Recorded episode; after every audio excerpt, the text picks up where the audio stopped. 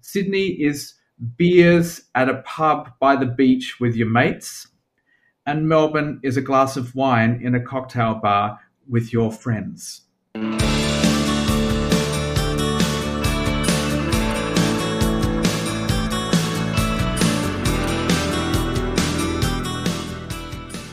Herzlich willkommen zu einer neuen Folge von Beste Zeit, dem Podcast zum Auslandsstudium von und mit College Contact. Ich bin Alexandra Michel. Und ich bin Elias Merkel. Und gemeinsam sind wir die Gastgeber dieses Podcasts, mit dem wir euer Fernweh wecken und euch dabei unterstützen wollen, eure ganz eigene beste Zeit zu erleben. Egal ob im Rahmen eines Auslandssemesters, einer Summer School oder auch eines kompletten Studiums im Ausland. Heute sind wir besonders früh aufgestanden, denn wir werden gleich mit Katie Padilla und Simon Watson von der University of Technology Sydney in Australien sprechen. Die beiden sind uns neun Stunden voraus, das heißt in Sydney neigt sich der Tag langsam aber sicher dem Ende zu. Genau, aber bevor Katie und Simon Feierabend machen, werden sie uns hoffentlich noch einiges über das Study Abroad Programm der UTS und über die aktuelle Situation in Australien erzählen. Da ich im Gegensatz zu dir noch nie in Australien war, bin ich sehr gespannt auf diese Folge und hoffe, dass ich genau wie ihr da draußen viele neue Eindrücke mitnehmen werde und vielleicht im Anschluss ein weiteres Reiseziel auf meine lange Bucketlist setzen kann. Dann wollen wir euch auch gar nicht mehr länger auf die Folter spannen, sondern legen direkt los. Viel Spaß!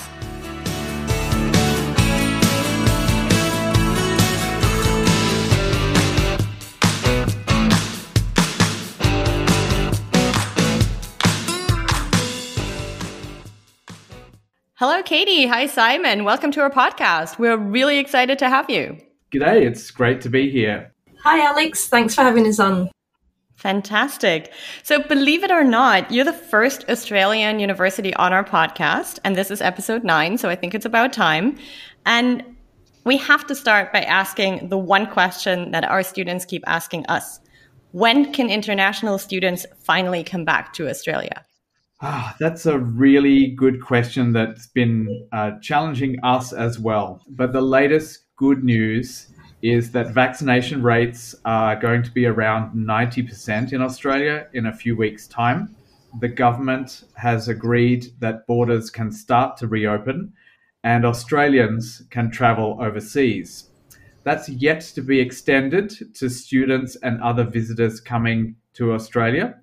There is a condition that family members can come, but uh, nobody, I think, is would be a parent or a child of an Australian and be wanting to come on study abroad. So uh, we estimate that probably by around March, borders will be much more fully open. So we think that our spring, your fall, your autumn, will be the time that students can come back for a session. That is fantastic. So that would be your semester two, starting in late July, early August, um, around Australia. That's the go semester. That is terrific. And I think that's very good timing because the audience that we have for our podcast are very often students that are starting to think about studying abroad, that are in the early stages of planning. And I think, um, given that it's October now, um, that's a very good news for them. They can feel more confident planning to study in Australia next year. Well, we hope so, and that's what we're planning for. So, yeah, it'll be great. Fingers crossed. Yeah, fingers crossed. But that all sounds really good. Um, as the borders were closed, um, some of our students who had originally planned to study in Australia chose to go to California instead because they felt they would have a similar experience there, especially in terms of you know climate and lifestyle. Would you agree? Yeah. Um, well, firstly, we have a really authentic and real English uh, accent, not an American accent. So, uh, I think that um, I noticed. um, yeah, to be to be fair, there there are uh, some similarities, I suppose, uh, between uh, you know Sydney, uh, the state of New South Wales, and California. Um, they're both, I suppose, frontier countries, much more free thinking, etc but there are some real differences. Certainly, if you're thinking about going to California, California is a really big state, um, and uh, Sydney and New South Wales um, is as big as California. Um, I think our weather is much milder. It's somewhere in between. Our beaches are a million times better. And if you go to Northern California, like San Francisco, uh, actually the water's freezing. It's six degrees. You can't even swim. So people have this image of California being a place that you can go and swim and it has great outdoor lifestyle. California is freezing in summer. Mark Twain quoted California as being um, uh, the coldest, the coldest summer he ever spent anywhere. Um, so, yeah. But joking aside, um, I would say that you you should come to Australia because it's it's actually much more relaxed and easygoing than America. Americans are actually just quite uptight. Um, Sydney is a big, vibrant city, and it's in fact some ways you're going to have a, an experience somewhere between San Francisco and Los Angeles. It's vibrant, has lots of neighborhoods. Uh, it's kind of the tech capital of Australia. Um, it has fantastic beaches. Um, it has great kind of art and culture and events and lifestyle. So um, I think, uh, but but all with a, I suppose, a much more relaxed attitude and much more easygoing than America. Uh, America certainly you don't want to get on the wrong side of anyone or the wrong side of the law. You'll be in real trouble. Whereas maybe in Australia you might be able to joke your way out of something. So there's some real um, real cultural differences, I think. Um, so um, you know, I would I would say uh, California is a good second choice. so Australia's a real deal. Yeah. Perfect. So I've noticed that most people who've been to Australia have a strong preference for either Sydney or Melbourne. Elias has never been to Australia. So, what are some of the reasons that he should join t- Team Sydney, so to speak? Well, um, to be fair, Melbourne is a great city. I had a choice to move because I come from regional Australia. I had a choice to move to either Sydney or Melbourne. And Melbourne is lovely. Uh, but Sydney, I just have three words for you beach, beach, and beach. Uh, Sydney um, has a much, much better outdoor lifestyle. So if you're interested in, um, it's surrounded by national parks. And if you're interested in being in a place that has a fantastic climate, it's much warmer in winter and much cooler in summer. Um, uh, it's it's has heaps and heaps of different neighborhoods, and it has topography. It has hills, curves, bays, um, all kinds of different neighborhoods that you can find that all have a really different experience for you. It's the kind of place where you can find a little niche, a little pocket, and make yourself fit in. It's very open it's incredibly international, um, and it's really um, friendly and outgoing kind of place where, as I said, anyone can fit in. I think, uh, you know, Melbourne talks about having coffee culture. Sydney has just as great a coffee culture. It just doesn't make such a big deal about it. Um, um, it's, I suppose, I kind of talk about Sydney versus Melbourne. Sydney is beers at a pub by the beach with your mates and Melbourne is a glass of wine in a cocktail bar with your friends. Um, Sydney is um, brash, uh, glitzy, glamorous, um, whereas Melbourne is uh, more calm and considered and thoughtful. Um, so there, there is a real difference. So if you're looking for somewhere that's out there, fun, wild, um, exciting, uh, something going on all the time, then Sydney's your place. Um, and it's it's a really great place to come for a study abroad because you have a great educational experience. But when you step out of the classroom, there's always something going on. It's it's vibrant and exciting all the time, and you can get to the beach or get out to nature really really easily. I think those are some really nice comparisons that you made. Um, the funny thing is, though, whenever I have a conversation with someone from Sydney or from Melbourne, it's always the people from Melbourne that are making those comparisons. Yes. Um, and I feel like, is it Sydney Siders? Is that how you call yourselves? Or how yes, would you? Yeah, Sydney, yeah, Sydney yeah. Siders. So Sydney Siders don't even make that comparison. no. Yeah. it's like, yeah, it's a little bit like, um, I mean, Melbourne, as I said, it is a great city but it has a bit of a chip on its shoulder about not being Sydney. Mm. Yeah, that's what I mean. It's like, and I love Melbourne. I mean, I must admit I that Melbourne was the first place I visited in Australia. And I think after my first, and I visited Melbourne, I visited a few other places and then ended my visit in Sydney. Um, and I think after the first visit, I probably would have considered myself Team Melbourne just because that was the first experience I had in Australia, and I spent um, I think six or seven days there, and only two in Sydney at the end. So, but I've visited both cities again and again, and I've really come to um, come to love Sydney too. And I think Sydney is spectacular in terms of setting. I mean, Melbourne is beautiful. There's fun things to do. It's great food. It's great um, sports events and all these things. But especially in terms of kind of the geography and the the the setting, it's just spectacular. It's like you turn a corner in Sydney, um, and it's a completely different neighborhood. You have all these little kind of beaches. You have the Bondi to Coogee walk, which I'm sure we're going to talk about yes. at some point in this podcast. But and I think that walk was what won me over. It's like right. I took the mm-hmm. I took it the other way. I took the Coogee to Bondi, and yep. that was probably the best morning spent in in years. And I that won me over for for Team Sydney. Okay, well that that's great. I'm glad, glad we have you on our side.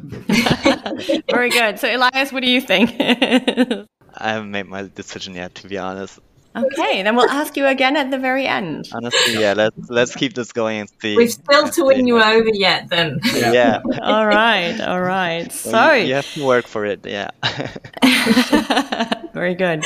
So, like many major cities, um, Katie, um, Sydney has more than one university. Why should students choose UTS for their study abroad adventure? Sure. I suppose if you were to think of Sydney universities like siblings, then UTS would be like the, you know, young, friendly, outgoing, social sister. You know, it's just got a really vibrant, modern, innovative feel, and it's and it's very welcoming. Um, and students that come there usually feel that kind of sense of um, welcoming and friendliness. It's such, such an open, friendly environment, even as a staff member. We love working there for that reason because it's just got that such a nice feel to the campus. So students usually comment on that when they come and they had such a great time. Um, but also because the classrooms and the way that the, the campus has been designed. Um, so UTS has spent uh, over a billion dollars in the last 10 years developing the campus. So it's really modern. It's got some really great facilities, but also the, the classrooms have been set up in a way that students can really apply the knowledge that they're learning. So it's not just theoretical, you know, lectures and things like that.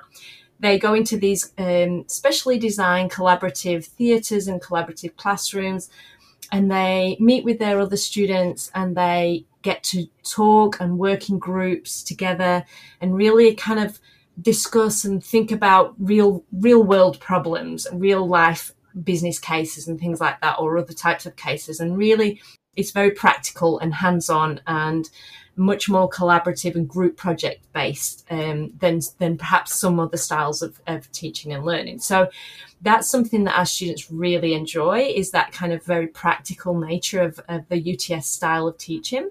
And how would you describe the kind of student who would thrive at UTS and have the time of his or her life there? Because you know the name of our podcast is Beste Zeit, which roughly translates to time of your life. So we we have to ask that question, of course. So I suppose a student that would enjoy coming to us would be some, somebody that's really open to that to that style of learning and that wants to make, make friends. There's so many opportunities on campus to be involved in lots of different things, even outside of the educational classroom and you know the the rankings of UTS has, has been going steadily up and up. So we're now in the top 150 in both the QS rankings and the Times Higher Edu- Education rankings as well. So yeah, it's um, I suppose a student that's, that wants that kind of city lifestyle in a modern university. Um, rather than a traditional kind of university, so it's it's different in that sense to some of the other universities. They're more the kind of traditional sandstone, whereas we're more of a, a city centre, uh, modern, progressive kind of university. Yeah, that sounds great. And um, you mentioned the university being in the city center, and this is actually some of the positive feedback that we often get from students that the location of the UTS cam- campus is really unique. Um, can you tell us a little bit more about the geography of Sydney and yeah, where the campus is exactly located? Sure, of course, yeah.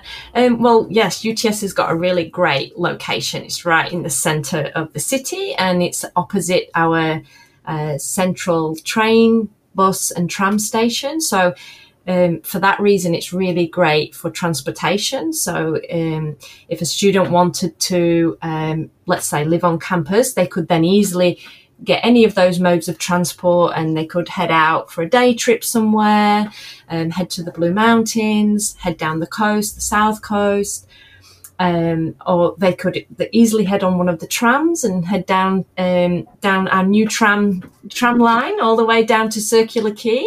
So that's just been um, newly developed and um, mm-hmm. can take you all the way down now from from the campus right down to the Circular Quay and round and all the way down to Randwick and Coogee area. So that's that's really nice um, way to get down there too.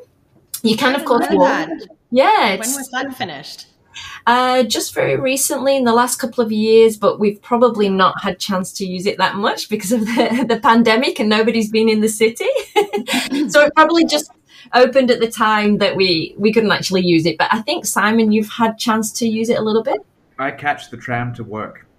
So. Yes. So Simon has that that route now that goes directly to the to the campus, which is great.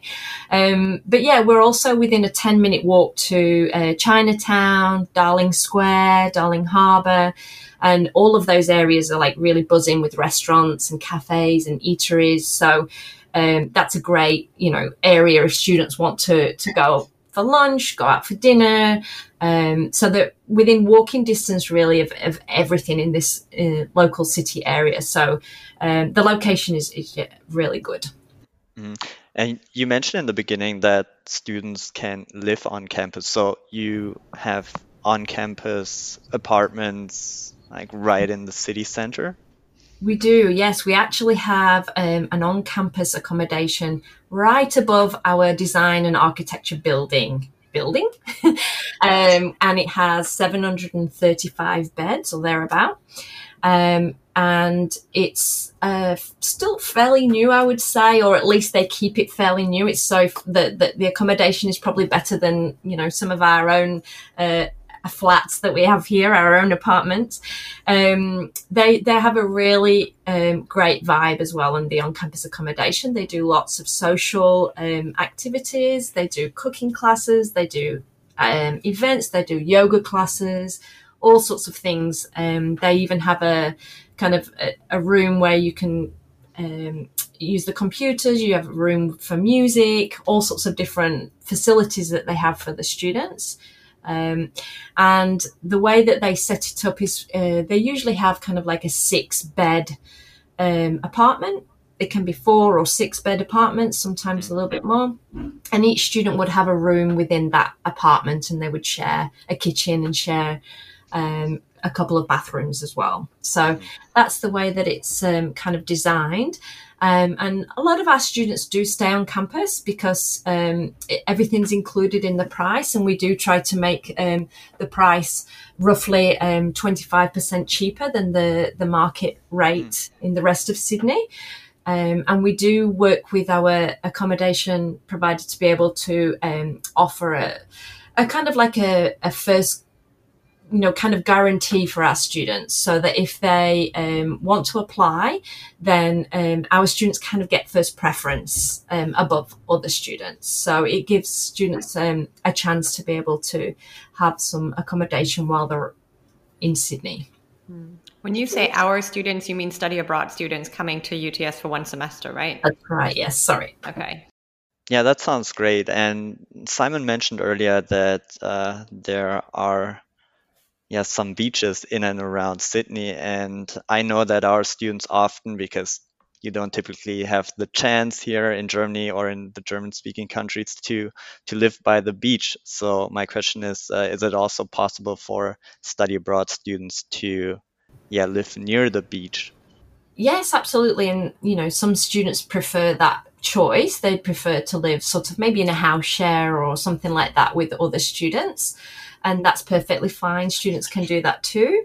We have um, our accommodation, the UTS housing have um, a kind, they do assist with helping students look for off-site accommodation as well. They have kind of like a large database which students can look at, um, and students often want to live maybe near Coogee or Bondi. I mean, Simon, you're from Coogee. Maybe you can.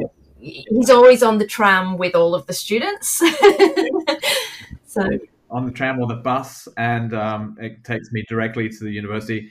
And sometimes I see students after orientation, and they're like, "Oh God, there's the guy from orientation. Don't talk to him." um, so it is pretty convenient. It's about the tram is about 25 minutes door to door for me, um, and then it would be to, down to Coogee is a, about a 10 minute walk. Um, same with Bondi. If you're going to Bondi, you can catch the train. The train. You can be at Bondi Junction within 10 to 15 minutes.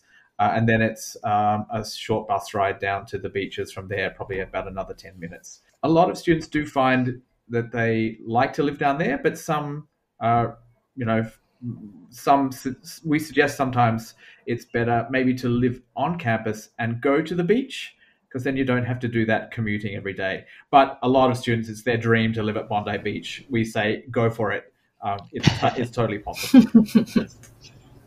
So that definitely is a similarity to the students going to California because that's what they love doing yeah, there as well. Um, but absolutely. and I think that may be another benefit of, of Sydney um, because in most cases they will need a car um, to go from kind of living at the beach to the university campus, um, especially in Southern California. Um, whereas I understand from what you've been saying, they can just hop on a bus or hop on a tram to get to, to uni. Yes. So they won't need a car. And students in general wouldn't need a car yeah. studying in Sydney. And you probably wouldn't recommend they have a car because it's just not no. nice, not, not, not fun driving in Sydney, probably. Um, yeah, definitely. That's a big difference between anywhere in North America and Australia is that um, mo- the bigger Australian cities are much more like European cities and that there's a very strong public transportation system. Um, it may not be quite as fantastic as maybe central London or Berlin, but it's you know it's very efficient. Um, runs you know most of the day and covers most of the city, so it's really easy to get around. We would absolutely advise against getting a car. That's that's not a great idea for a study abroad in Australia. So, in addition to its location, um, UTS also has a lot to offer in terms of academics. Katie, you already mentioned um, the great ranking results overall, um, but there's also another another ranking, the top 50 under 50 ranking, that ranks universities that are that are younger, um, so that are less than 50 years old. And I think Sydney has done really, really well um, in that ranking for a number of years now. I think you're the highest ranked Australian university in that ranking. How much longer are you able to participate in that ranking, though? How old is UTS now? Um, uh, well, UTS is an interesting beast, and we're actually our roots go, go back to 1833, so we're quite old. Uh, but hmm. formally, as a university, uh, we're about 35 years old. Okay, so, so you still have a um, couple so years to another, go. Another 15 or so years to to be number one in Australia, um, which we've been for the last five years now. Wow. On all the younger university rankings. So. Okay, fantastic. So, what are some subject areas that UTS is known for, both in terms of teaching and research? Um, that's a really good question. Um, I mean, so we are a university of technology, but I suppose slightly different from the German concept of a university of technology. We we actually are relatively comprehensive uh, I'd like to highlight that we're known for innovation. Uh, we have a faculty or a department of innovation, um, and we, in fact, want all of our students to take an innovation subject during their degree. Uh, we're known for sports science, uh, which probably doesn't maybe pop to the front of people's minds. We have a great law program and usually ranked about number three in Australia for law. Um, we have a, an amazing design suite of design programs. Our largest faculty or school, college, uh, is business. Um, and so uh, we're particularly known for finance and areas of marketing. Um, we have uh, Australia's leading journalism program. Uh, we are fantastic for languages. Uh, we teach German, and we send quite a lot of students to Germany as a result. Um, and um, we're well known for creative writing, um, and of course, there's all of the the tech tech things that you would think of: uh, robotics, data science, um, uh, AI, uh, so IT, uh, engineering, all of the harder more challenging subjects that people people would know a University of Technology for. Um, but we have some new and emerging strengths in sustainability. Um, we're really strong in forensic science. We're in the top three in the world for forensic science.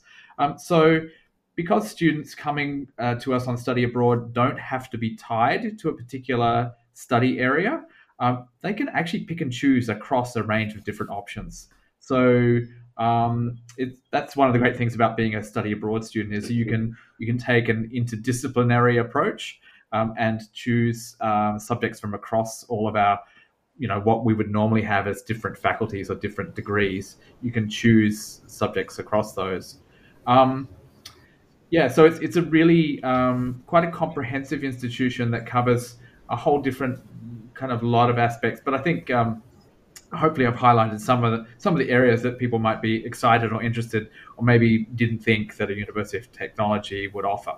Yeah, and here I think I see also some parallels to California as well because a lot of our students who choose to go to California, especially the Bay Area, they're always in, interested in innovation, you know, tech companies, the startup culture, and and so forth. And um, yeah, and that apparently also plays a big role in Sydney. So would UTS be also a good fit for students uh, who are interested in these areas, right?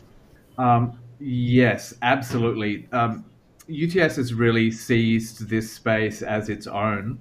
Um, being a, a, younger and more, uh, you know, innovative university, um, we we've always been known for being a little bit more cutting edge. Mm-hmm. So the innovation space is really one that we have filled, and we're renowned for that across Australia. Um, and so UTS is located in the centre of the tech hub uh, for the state of New South Wales and Sydney. And the state is throwing in several billion dollars to uh, add uh, tech industry companies and building a number of very spectacular new buildings that will be finished in the next few years. Um, so UTS is core to that tech hub. Um, as I mentioned before, um, we want all students at UTS to have a taste of innovation, and even if that's a study abroad student, doesn't matter. Um, and we encourage all students uh, to imagine being the boss rather than working for the boss. Um, so it startup is we startups and innovation is really at our core. Um, all students are encouraged to take electives in startups. We have a startup incubator, which has spun off in the last two years about 800 separate little companies.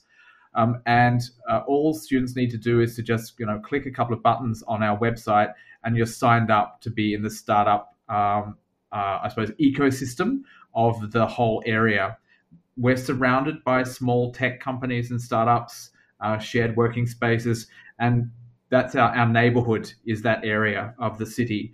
Um, so it's really you get that vibe when you're in in the UTS area that there's new businesses being created and this great kind of energy. Um, so we have opportunities for our students to do startups um, within as an extracurricular add-on experience. Um, and so it's it's really super easy to get involved. They have all kinds of things happening at startups all the time. Um, there's you know um, meetups. Uh, there's um, boot camps. There's all kinds of things like that. So if you really want to choose an innovation focused university in Australia, UTS is your number one place to go to. Um, and you know, with our location, it's just a great place to be for anyone interested in innovation. Mm. I was just going to say that they're going to be um, building uh, Atlassian, which is um, one of the big uh, tech companies in Australia. They're going to be building that as well in uh, in that same zone in next to Central Station. So. Yeah. Yeah, a 40 story um, office building they're building right next to Central wow. Station. So. Okay. And I think one thing that's very interesting, and I don't know, Elias, if you if you're aware, but um, as opposed to the U.S., where it's difficult for international students to work, um, especially if they're just in the U.S. for one semester, um, that is absolutely possible in Australia. So international students can work up to 20 hours a week during the semester and full time during breaks. Um, so for students staying longer, so for students who want to um, maybe have a have a bit of a work experience and a side job while they spend a semester um, at UTS, they could seek employment at one of those little startups and just get some kind of additional work experience on their CV as well. Oh, wow. Yeah. We actually quite encourage our students to do that because it's a great way to get involved with the community. And you never know. There's also working holiday visas. Students can come back to Australia and you know and potentially you know move here if they would like as well. So uh, yeah, it's it's much more possible, much more uh, flexible, I think, in Australia than some than some other locations. And the wages are pretty good, I think, too. Yeah, unlike the US, our minimum wage is twenty dollars per hour. That's interesting. Yeah, I, I didn't know that part about um, um having the opportunity to work there. Yeah. So um, what else can students do to get involved on campus, perhaps? Um, well, there's so many things students can do to get involved um, on the UTS campus. We've got about over 130 clubs and societies that cater for all different types of interests. So we've got cultural clubs, sports clubs, uh, you name it. We've we've we've got a club for that, um, and we usually have a club day during orientation, so students can actually go around, meet all of the different clubs, talk to them, see what they're interested in, sign up.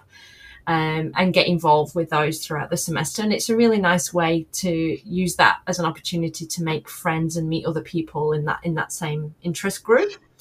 Um, we've also got an on-site fitness centre which has um, a large gym and classrooms for for um, class gym classes. Um, we have a large um, court as well that students can use. Um, and we've also got a number of uh, really fantastic extracurricular programs. Um, and these have all recently been um, tailored, I suppose, is the word for our study abroad and exchange students. So this means that those programs, which may usually take a year, have now been tailored to be uh, one semester so that our students can take them and they can get um, a badge. So we have um, the volunteering program, which is called Soul, and students can get involved in all different types of volunteering um, with the community. Um, and they, they have workshops and different things to learn about social justice and sustainable development goals. And then they, um, after doing their volunteering, they can get a badge um, for that um, and a certificate. Um, and then we have the the build global leadership program. So again it's a, a similar format. Um, students would attend all different kinds of on-campus um, and, and live um, events and workshops to learn more about global leadership. And again there's a certificate for that. Um, we have the startups that Simon's already mentioned, and we also have our own program that we developed recently, which is um, uh, I suppose, a study abroad ambassador, and students can um, sign up for that one, which is for uh, to help us with our social media. They get involved in doing kind of like a work experience style of um, of how we would do it from Australia, and then they could get a certificate for that as well. So yeah, there's heaps of things that students can get involved in depending on their own interests. We also do a free free brekkie bar and a noodle night bar once a week on campus. So we've got heaps of things that students can get involved in. So that sounds like, as you say, a lot of opportunities. I wonder if they find time to study for their classes, uh, if they get involved in so many things. Um, and speaking of classes, I, I did wonder, Simon, are there any units that um, that are particularly popular with study abroad students or even unique to UTS? And I know it's a difficult question because UTS has so many classes to choose from. But yeah, I think there are. Yeah, it's it is a it's a hard one. Um, I would say, um, why not choose uh, an introductory forensic science subject, for example? You know, interested in CSI, we we have you know we actually we have a mortuary at UTS and we have a, a, body farm and I'll let people look up what a body farm is at UTS as well. Um, so um, do an introductory forensic science program and and stretch your mind as to what forensic science is, for example. Um, another thing, you know, take take uh, one of our innovation subjects, such as the one called impossibilities to possibilities. Uh, you know, so think about how you could solve a problem um, by you know do, doing a design, taking a design thinking approach or an entrepreneurial approach to something. Um, or you could maybe take something. Well, this is quite a popular one, which a lot of German students take. Our man, our management consulting subject. where students actually have a real life problem and solve it for a company, a small company, sometimes for a social enterprise as well. And they, they come up with a solution that's used in the real world. And if they if they do that for actually for a not for profit, they can also use the hours that they do for that for the for a soul badge so the volunteering so they can actually combine those two things a subject with the with the the volunteering badge as well so that's a really great one that students enjoy doing so yeah so basically it, it's possible to you know to mix and match across different faculties. We don't say oh you, are a science student you must stick to science. You can do any any of our programs across business or, or law or, or health, for example. Um, you know, so it's really up to you to cho- to choose, and we assist you with with um, selecting those and getting into those classes. So do you do you also have any classes that um, that will help students understand Australia better, like classes about Australian society, Australian culture, business in Australia? Yes, absolutely. And um, we've actually just finished uh, a new subject guide, which helps students to find these kind of subjects because we've got these kind of different subjects across all our faculties. So we have quite a few in our arts and social sciences faculty, but we may have something like you just mentioned, Australian business, for example. Um, so we do have them across all our different um, streams. So we've pulled together a guide which helps students to find these exact kind of um, classes that might be interested in learning more about the Australian culture and lifestyle. And we've also included um, We've recently built a new platform so that all our students, when they um, when they come to Australia, will go through this platform where we've built um, learning more about Indigenous Australia, multicultural Australia, um, and all of that is part of, and all the lifestyle, pop culture, all of those different things. All of that is part of our new um, platform that we call Culture Connect, which all students will um, have access to when they join the program. So yeah. So I want to come back to something that uh, Simon has just touched on, and that was the topic of uh, registration. So I was wondering, how does registration work for study abroad students at UTS? Um, how do they choose their courses? Well, students usually choose their courses when they apply. So on their application form, they can list the, the different preferences. And um, we have created, I just kind of mentioned briefly before, but we've created um, some really handy subject guides for each faculty, which really helps students to kind of identify which of them might be the most interesting subjects, the most popular. Um, we also put them into different levels. So if you're an undergraduate or a postgraduate, it helps you identify which kind of level those subjects might be at. Um, sometimes our our coding system at UTS might not be that intuitive. You know, it's uh, kind of two one six three eight. It's like what what does that number mean? So we've tried to help students understand that by um, putting some um, sections into the into the guides which help with the with the kind of level and year that a student would normally take those subjects um, and also what, what session those are provided in, whether it's our autumn or, or spring session. And all of these guides link to our online handbook. So then this gives a, a more comprehensive description of the subjects for the students. So it gives an idea of what the content and the assessment would be, and students can then print that off if they want or send that to their home academics to get their approval for those subjects um, yeah, so that really helps the students guide them in, in the kind of direction that they want to take those subjects.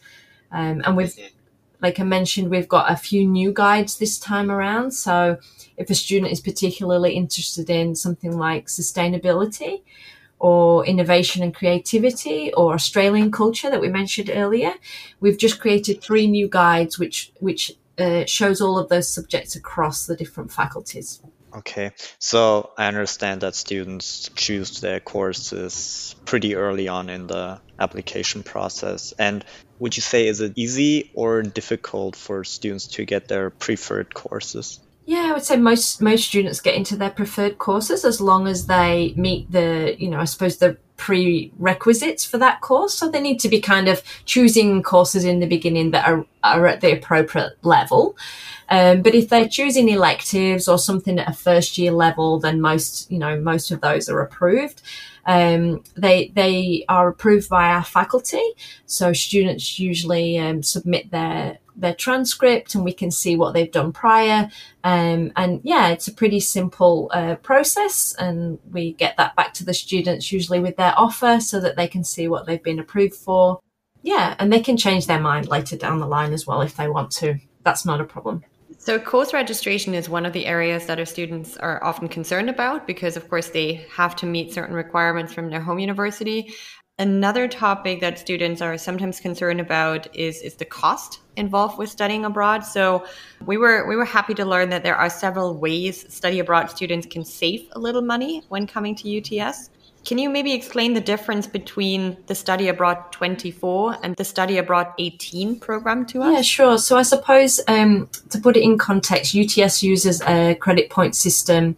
Um, where we, we have 24 credit points is equivalent to around about 30 ECTS credit points.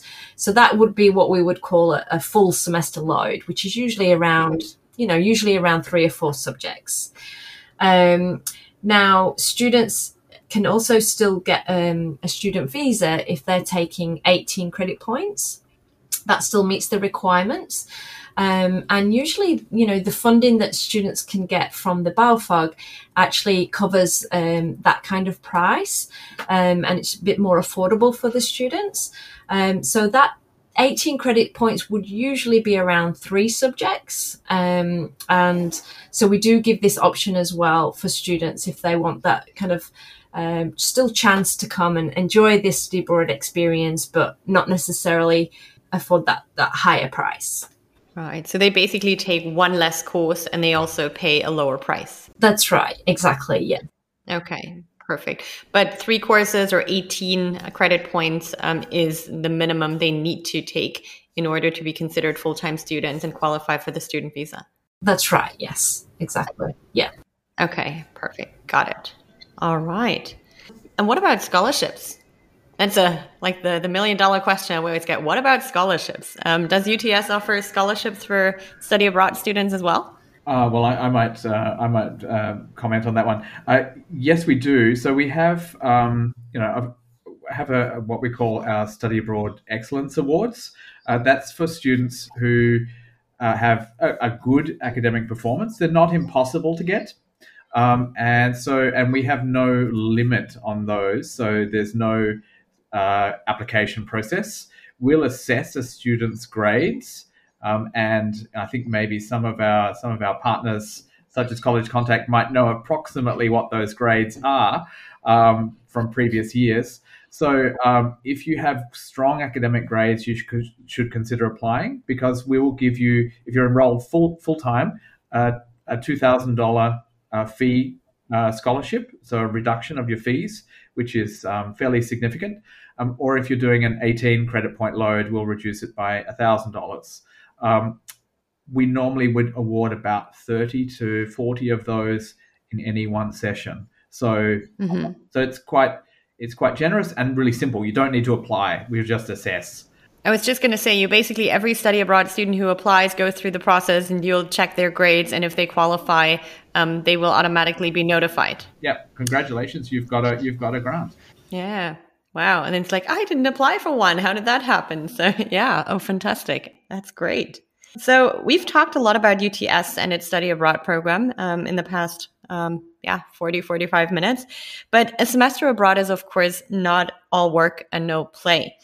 Um, so we we recently published an article on our website that described a perfect day in the life of a study abroad student in Sydney, and we thought that kind of towards the end of this episode, it would be fun to take this a step further with you. So this question basically goes to both of you. Um, what does a perfect weekend in Sydney look like for you? Where do you go and what do you do? Well, shall I? I'll, I'll go first. So my partner and I are very keen. Well, he's more keen than me, uh, but he's a very keen person on outdoors and the natural environments. Sometimes we have to compromise on this, as long as I have a couple of days warning. Uh, so he loves to go for a bushwalk.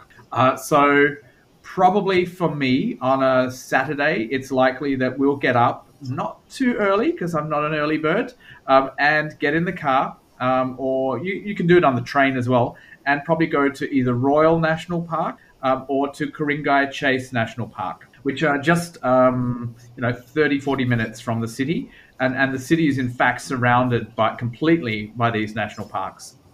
Uh, and we would go for probably a 10 kilometer bushwalk. I love to take photographs, and Alex would see these sometimes on my on my Facebook of all the beautiful wildflowers. Uh, we'd probably and birds. Yeah, and birds. birds. I'm very keen on birds. Um, and, and echidnas. And echidnas. Yes, there was an echidna last weekend on, on my first bushwalk for a yeah, while. I saw that. And um, probably we'll end up at a beach at the national park. We didn't go for a swim this weekend, but uh, quite often drop in for a bit of a swim, cool off, um, and you know then walk back. So that would probably be my my Saturday. Would be going somewhere like that, and maybe going to have a beer at the pub down at Wollongong or something afterwards. Um, then um, probably the next day, I would insist on being in the city. Uh, so we'd probably get up a little bit later, uh, go to my local cafe, which is called the one of my local favorite ones called the Lion and the Buffalo. It's run by a crazy Polish woman, and she makes she makes absolutely killer coffee, uh, great ramen, um, and Polish cakes and so I'll have coffee. A weird, weird combination, probably of. of uh, Speaking uh, of multicultural, yeah. and then I would probably go walk down from there down to uh, either Wylie's Baths, um, and have a look at that one on on the internet. Everyone, Wylie's Baths at Coogee is a fantastic place where you can sit. It's a pool at the beach. Um, and Sydney is unique in the world for having a having pools at the beach. So it's a saltwater pool, and you can jump in, have a swim, and you can sit on the deck there, have an ice cream. My friends would probably drop past. I'll text them and say, "Hey, drop into Wylie's and say hi," and hang out all afternoon and read a book there. So that that's my perfect weekend. Right. I actually went there. Um, yeah. That was the starting point of my uh, Coogee to Bondi experience. So I think it might have been your recommendation. So yeah. I'm fairly sure it was. But yeah. All right, great. So, Katie, what does your perfect weekend look like? Well, mine's not quite as glamorous as Simon's because I have two kids. So, mine is what my perfect weekend would look like if I could just, you know, move the kids to the babysitters for the weekend. and head, I would probably go with a friend, have some brunch, Aussies do really great brunches with avo on toast and nice coffee somewhere, and head into probably head into the city and do some shopping at the Queen Victoria building and do some nice kind of you know wandering around and, clothes shopping. And then probably maybe something like a date night in the evening in Newtown. Um, Newtown's not too far from where we live, and it's um, it's probably yeah, it's just has so many really cool restaurants um, and bars with live music. It's a really, really nice, um, cool place to kind of hang out and have um, all different types of uh, cuisine. So they've got Turkish, Italian. There's a really great place called Colombo Social, which is kind of a like a refugee run eatery. So they do Sri Lankan food really yummy and all the kind of you know it's a social enterprise so that's a, a, really great place to go. But yeah it's it's really vibrant and quite a fun place to go at, at night. Um, and then sunday probably we would usually take a kind of like a family day trip out somewhere. Um, so not too long ago, we went kayaking on the Woronora River, which was really nice. We went to um, they've got something called the Boat Shed, uh, which is a really really nice kind of like um, I suppose gastro pub type thing on the on the waterfront, and you can have brunch, breakfast, lunch, dinner, whatever you want there, um, right on the on the riverfront there. And you can also hire a kayak and just you know take it down the river and have some fun. There's a little little tiny beachside that you can go and park up on and, and have a picnic if you wanted to do that instead. So that was really nice. Um, so yeah, something probably like that we would do family family trips out to different places. Um, there's so many, I suppose, so many getaways from Sydney that are within easy reach within an hour that you can really escape from, I suppose, city life and just really enjoy the kind of like national parks or the wildlife and things. There's there's really lots of places you could go to very very easily in an hour. So yeah, um, we've got one coming up soon, which is in uh, we're going to Bundeena for the weekend, which is actually yeah the tip of the Royal National Park. It's um, really beautiful there, and you can actually take a ferry over from Cronulla um, over to Bundeena and they have um, Aboriginal artwork in the caves there and different things. So yeah, it's uh, we're looking forward to going there as well. So yeah, something like that usually. That sounds fantastic. So Elias, if you had to choose which which weekend Are you gonna make me uh, choose? would be the one you'd pick? yeah, this or that. which one would you prefer? It's okay. I'll let you off I of it. can't. You can, I can't. You can choose Simon's glamorous lifestyle. Yeah, maybe. you could just spend spend Saturday with Katie and Sunday Yeah. with Yeah, Simon yeah, or something like that. that. Because uh, yeah, yeah, very diplomatic. yeah, both weekends sounds really uh, sounded really good. Yeah, yeah. I, I can't choose. I'm sorry. All right. So let's hope that uh, Katie and Simon are better in choosing um, alternatives Oh, yeah. because we're heading towards the end of the episode, but we can't finish the episode without our this or that question round. Um, so we have a couple of questions where we give you two options um, and you just choose the one you prefer and maybe provide a little bit of context for the audience as to why you choose a certain option. Um, they're not difficult and hopefully a little bit of fun. So to warm up, uh, what do you prefer, a flat white or a long black? Uh, for me, it's a latte, but probably a flat white in that case. For me, definitely a flat white. I prefer it much more milky and yeah, frothy. Yeah, I prefer a flat white.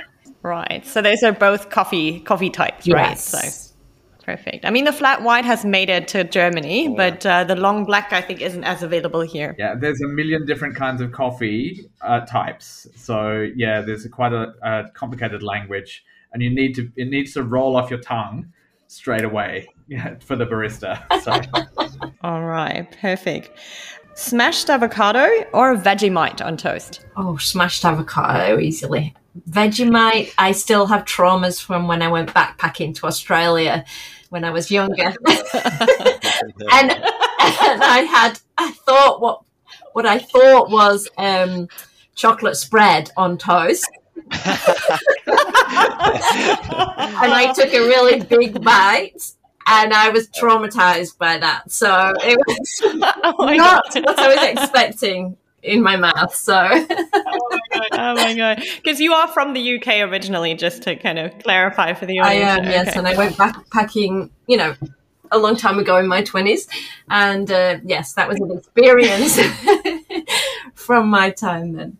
Well, I mean, I'd have to say um, I don't actually have Vegemite that often, but it's something that's very at my core. I lived in Japan for three years, and you know, like I constantly was sending home for jars of Vegemite, and uh, in particular, if you're a little bit feeling a little bit sick or a little bit um, sad, Vegemite is really a good pick me up. And so, I, yeah, I would have to say it's very Australian. You should definitely try it. A lot of people don't like it, but um, uh, even my partner, who's American, now likes Vegemite. So you know, it kind of it kind of uh, worms its way into your life. I think. Interesting. We have an Australian um, gelato place here in Frankfurt, uh, close to where I live, and they recently had a had a day, daily special uh, with Vegemite ice cream. And Oh. uh, I remember it's actually quite good. I actually tried it the first time on the Great Ocean Road in Australia, where there was an ice cream shop that had Vegemite ice cream as well.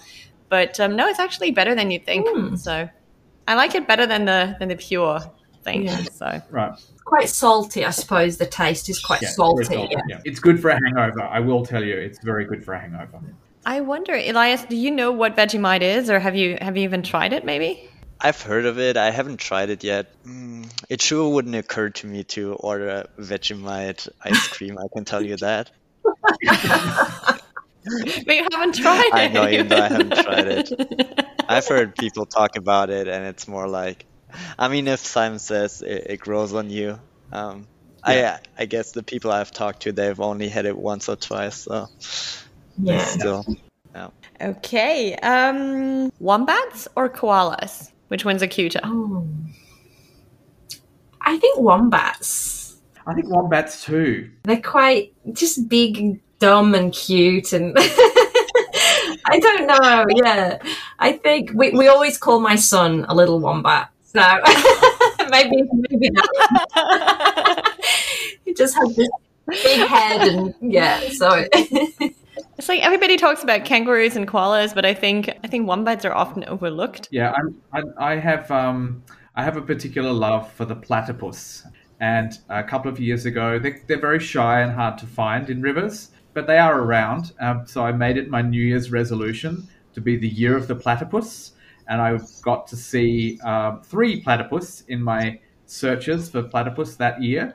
Um, and last year, I was very fortunate to go to Tasmania, and I got to see a Tasmanian platypus, which is a little bit extra rare, and they're much larger than than the platypus on this on the mainland of Australia, and less shy. And so this platypus was like visible in the river and frolicking around and scratching itself, and I was totally in heaven. So yeah, Right. So yeah, the platypus. I think maybe I should give the German word. It's a Schnabeltier. oh my goodness. uh, in German. So, because I'm not sure if, if everybody in the audience will immediately kind of have a have a picture in mind, but it's a it's this long brown animal that has a a beak. is it a beak? Yeah, yeah. Um, and it it lives in the rivers, and it's it's a lot of different things in one animal, Yes, it basically. is. It's, it's quite wrong. It's like where the hell did that come from? yeah, yeah. So typically Australian. So all right, Aussie rules football or cricket? oh um, I, Katie, you I- seem like neither. it's like me, neither for me. I'm a Sydney Swans member, so absolutely AFL. Um, Mhm. And um, you will often find me. Uh, that that might also be one of my ideal weekend activities. You'll often find me at a Sydney Swans match at the Sydney Cricket Ground. I would really encourage students if they come to go to an AFL match. It's very difficult to describe what the sport is like. Um, it's kind of like a combination of football and basketball and rugby together.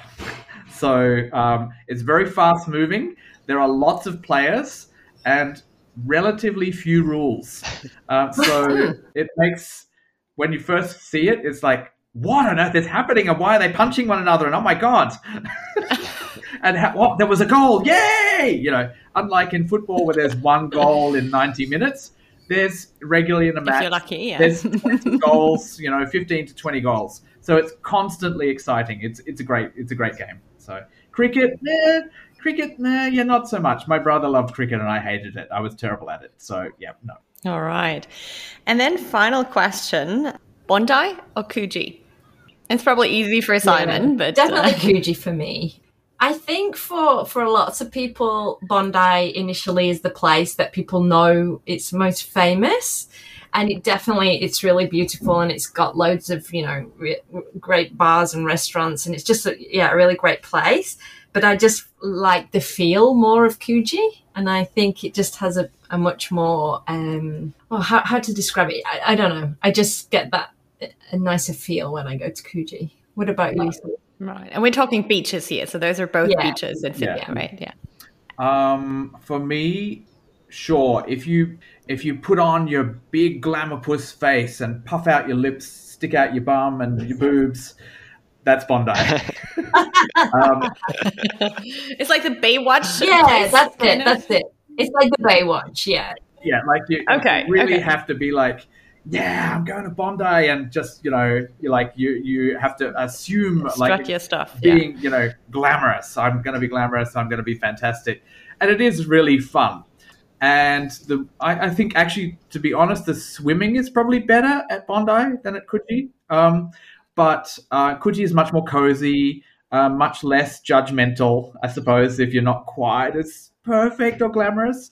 Um, so I would say both, and you can walk between Yeah, both. that's- you can that's do the great thing, yeah. walk do both in a weekend and go to all the other beaches in between. There's Tamarama and Bronte and Clovelly. Um, I I love swimming in Clovelly. That's my one of my favorite swimming spots where you can just jump off the edge it straight into the water. You don't even have to go in the sand. So there's uh, there's a what a 38 beaches in Sydney. Uh, so they're just a few of them. So um, there's one for every weekend if you came for a year on study abroad. And I mentioned the the Bondi to Coogee walk or the Coogee to Bondi walk. Yeah. Um, can you maybe comment on that a little bit? Because I think that is one thing that um, that a student absolutely has to do when they come to come to Sydney, right? Um, so it's so Sydney actually has a number of uh, kind of longish walks where you can walk. In fact, now you can walk all the way from Manly all the way around the harbour uh, to the other end to Watson's Bay. Um, but one of the most famous and one of the first walks that they kind of devised is Bondi to Coogee or Coogee to Bondi. Um, it's about seven kilometers, seven or eight kilometers, I think, um, and takes uh, anywhere between you know uh, two hours and four hours. It wanders along the cliffs. So you start at Bondi Beach and you walk along the cliff path with beautiful views of the ocean, of north and south, and all of the interesting suburbs.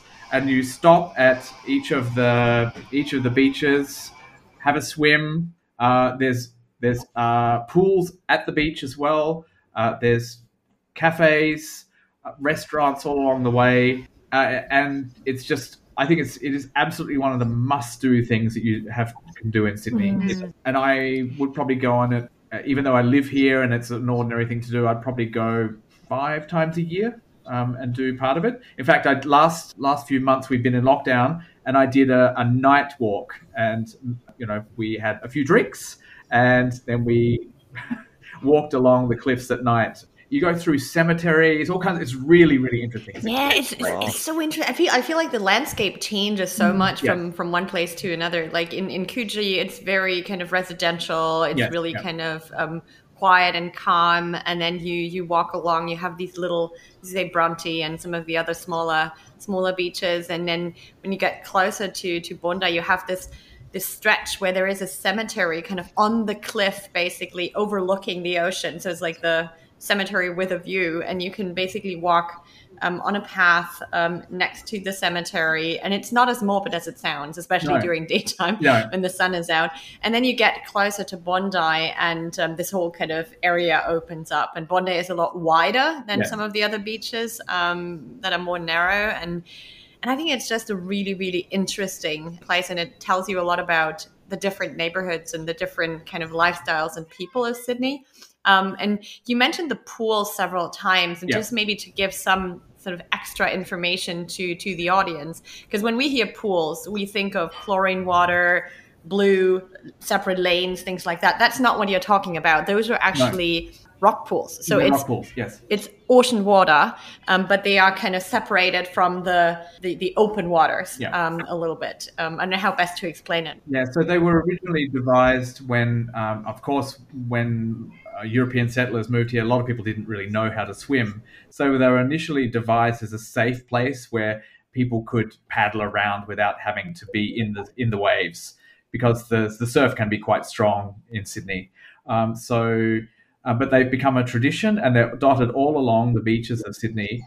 Um, and they're just a, such a great place to go where there's kids frolicking around and parents, um, and people wake up really early in the morning and do laps. They do have some lap lap pools as well. So they're really uh, an interesting institution in Sydney, something quite different from anywhere else in the world. And they're either free or super cheap. Um, you pay as you go, and and they're also they're basically in the ocean. So yeah. there's there's kind of there's just kind of a, a lining and they're they're part of the yeah. ocean and when yeah. the surf is very strong you can actually have waves kind of bringing new water into the rock pools and out. So it's um, I loved it. I um, it also means they can be quite chilly, like they're not heated um, typically. So um, I remember that the first one I went to, I was like, yes. it was really, really, really, really, really cold. But um, but it was so much fun, and I think um, that is definitely like if you only have a that would be my perfect weekend if I only had one mm-hmm. weekend in Sydney. Um, that's what I would do. Um, what direction would you recommend? Final question for today: Bondi to Coogee or Coogee to Bondi? Because as I said, I did I did Coogee to Bondi, um, and I loved it, but I haven't done it the other way around. So, um, it's it's fine either way. I mean, I think whatever whatever you do, end up end up at a pub. That would be my suggestion. I ended up at Messina for some gelato in Bondi. So. I started with avocado on toast and oh. at a cafe, and then I went and had ice cream at the very that end. That's the perfect way to do it. it was so fun, yeah. And the, the Coogee Pavilion, if you're coming from Bondi, and the Coogee uh-huh. Pavilion is a great, um, uh, has a great rooftop pub overlooking the beach. It's fantastic. Or the North Bondi Surf Lifesavers, or the or the Bondi Surf Lifesavers, um, if you're uh, go if you're ending up at Bondi. Um, both places, great place to wind up the walk and you know have a few beers. All right, sounds good. Yep. So Elias, is Sydney worth a trip? Definitely, yeah. So have we persuaded you yet? I would say you, you made it to the second round, definitely. you, put it uh, diplomatically. Uh, but yeah, I love California and but Sydney. I think I would have a lot of fun there. I think students should definitely consider it as their study abroad destination. And yeah, I really like the um, the mixture of you know, we talked about the city center and the city life and also all the nature and the beaches and every everything surrounding it. And I think, yeah, I could listen to you guys talk about Sydney and UTS for hours. So yeah. Yeah. And I mean, you love coffee, um, as we all to, know. To um, the extent. And if you love yeah. coffee, you have to come to Australia because I, I never understood it. I know that um, when before I visited Australia, I had a few Australian friends who um, kind of complained about the coffee in Germany, and they talked about kind of Australia being the place for for coffee. And I kind of put the US and Australia in one kind of basket. And I was like, ah, coffee in the US is bad. It must be bad in Australia as well. Uh, I couldn't have been more wrong. Like I've, I've yet to have a really bad coffee in Australia. Yeah. So um, coffee is amazing. And uh, Australians are quite, they can be coffee snobs, uh, yeah. to put it mildly. Same goes um, for when me. they go abroad and they don't find, yeah. Yeah. yeah. When, um, when, I, when I went to Italy um, a few years ago, I, I was I was extremely disappointed with Italian coffee. I was like, oh, this is revolting. You know? yeah, no. I mean, you can, of course, you can get good coffee in Italy, but uh, I must have had just a few bad ones to start out with, and um, yeah, no, I was I was very upset at the quality of coffee in Italy. I was like, well, this is terrible. I'm, I can't wait to go home. So you've made enemies in California, enemies in Melbourne, and now you've also made enemies in Italy. Yep. So I think we should end this before uh, before there's no more places you can go and visit. so, um, so I just want to take this opportunity to to thank you for for joining us today um, and for providing us with with a lot of insights um, into both UTS and Sydney and Australia. And uh, I hope that, especially with the borders hopefully opening up next That'll year, um, yeah, that. Uh, that we will have some students that we can send your way next year to enjoy coffee, food, beaches, wildlife, all of that. And uh, for now, it's um, yeah. Thank you so much. Have a good evening because it's getting late where you are. And uh, yeah. That, well, thank you, Alex and Elias, and we'd love to welcome some uh, students to come and study with us and have a great time. So, thank you very much. It's been really fun. Yeah, thank you so much. Thank you, guys. All thank right. You. Take care. Bye. Bye bye.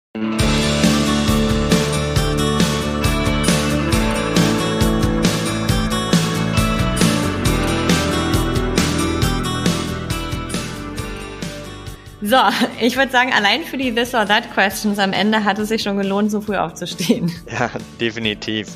Mit dem Wein hat es echt Spaß gemacht. Ähm, Sydney klingt wirklich wie ein tolles Ziel für ein Auslandssemester und ich könnte mir durchaus vorstellen, da mal hinzureisen, wenn es wieder möglich ist. Ich sag ja, deine Bucketlist wird immer länger. das stimmt. Und Lust auf Kaffee habe ich jetzt auch. Das glaube ich. Aber das lässt sich ja jetzt auch etwas einfacher bewerkstelligen als ein Fluch nach Australien, ne? Aber Spaß beiseite. Wenn ihr jetzt auch Lust bekommen habt, ein Auslandssemester in Sydney zu machen, dann schaut doch mal in unseren Shownotes vorbei. Dort findet ihr nämlich Links zum Hochschulprofil der UTS und zu den Erfahrungsberichten ehemaliger Study Abroad Studierender. Außerdem haben wir euch dort den Artikel unserer Redakteurin Theresa verlinkt, in dem sie einen perfekten Tag in Sydney beschreibt. Zu guter Letzt findet ihr in den Shownotes natürlich auch noch einmal unsere Kontaktdaten. Schreibt uns einfach eine E-Mail oder ruft uns an, wenn ihr Fragen zur UTS habt oder wenn ihr euch einfach ganz allgemein zum Auslandssemester beraten lassen möchtet. Wir schicken euch dann auch gern unsere kostenlose Bewerbungsanleitung für die UTS zu, in der ihr viele weitere Tipps und Infos findet.